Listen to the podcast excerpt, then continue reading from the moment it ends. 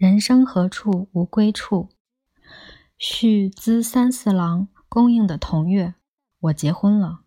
准确地说，一九四五年，我三十五岁时，和女演员石口洋子（本名加藤喜代）于明治神宫结婚礼堂举行了婚礼。媒人是山本家次郎夫妇，父母已经疏散到秋田老家去了，所以未能出席我们的婚礼。婚礼后的第二天早晨，美军飞机空袭东京。当天夜里，B 二九部队大规模轰炸东京，明治神宫起火，所以我们没有结婚纪念照。婚礼在异常紧张中匆匆举行的。婚礼进行中，就听到了空袭警报。当时申报结婚的能领到特别配给的一盒酒，只够喝三三件酒交杯酒而已。我领来之后，去礼堂之前尝了尝，原来是糟得很的合成酒。然而在礼堂里喝三三件酒交杯酒时，我喝的却不是合成酒。而是非常好的酒，我真想多喝两盅。妻子娘家举行的喜宴上，只拿出一瓶三得利牌子的方瓶酒。谈结婚典礼而只谈酒，可能会惹得妻子不高兴。但为了如实写出当时的婚礼情况，我认为这些话也是必须说和必须写的。总而言之，连婚礼都如此简单草率。那么婚礼之前的情况，当然也就没什么浪漫的了。事情的起因是父母疏散到老家去了。森田先生当时任制片部部长，看我生活辛苦，就跟我说：“是否该考虑结婚了？”我问他对象呢？森田先生说：“石口不是挺好的吗？”我也觉得确实不错，可是拍最美时竟和他吵架。因此，我就说此人不大好对付。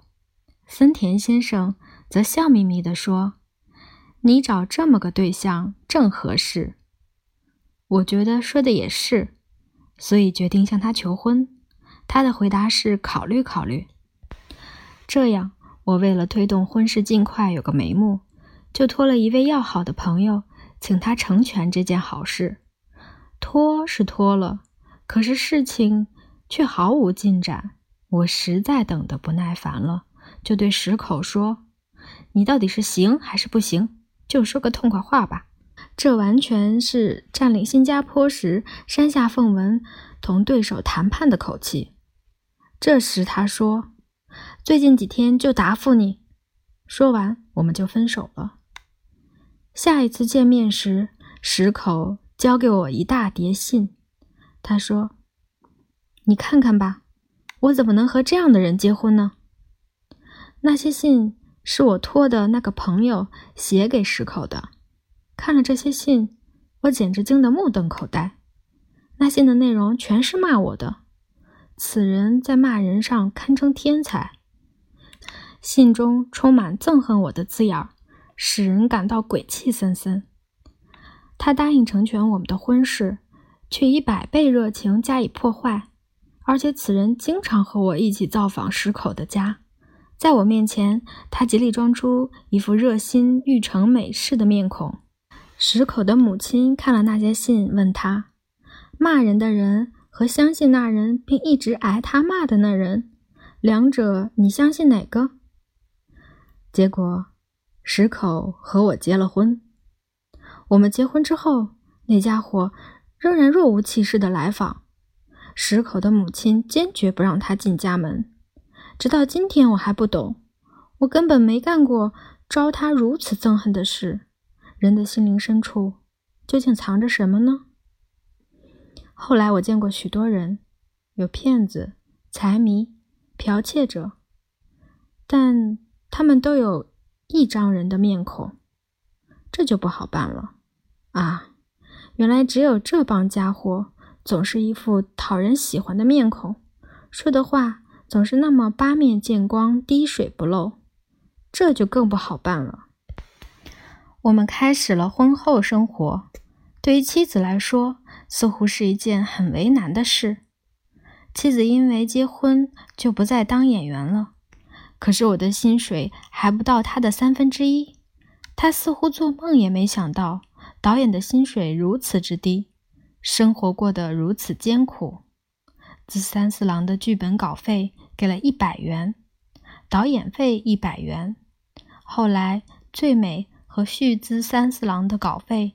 导演费各提高了五十元，但是多半用作出外景时的酒资了，所以生活上当然很拮据。拍《资三四郎》时，公司和我正式签订了导演合同，这就是说，之前这一段时间我是公司职员，但按照规定，从此以后我算退职职员。为酬答职员在职时的功劳，应发给退职金。可是，当我请发退职金时，公司却说，为了我将来的生活考虑，钱必须积存在公司里，不予支付。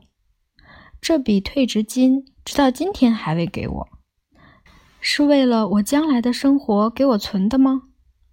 我欠东宝不少账。大概是想拿这笔钱顶账吧。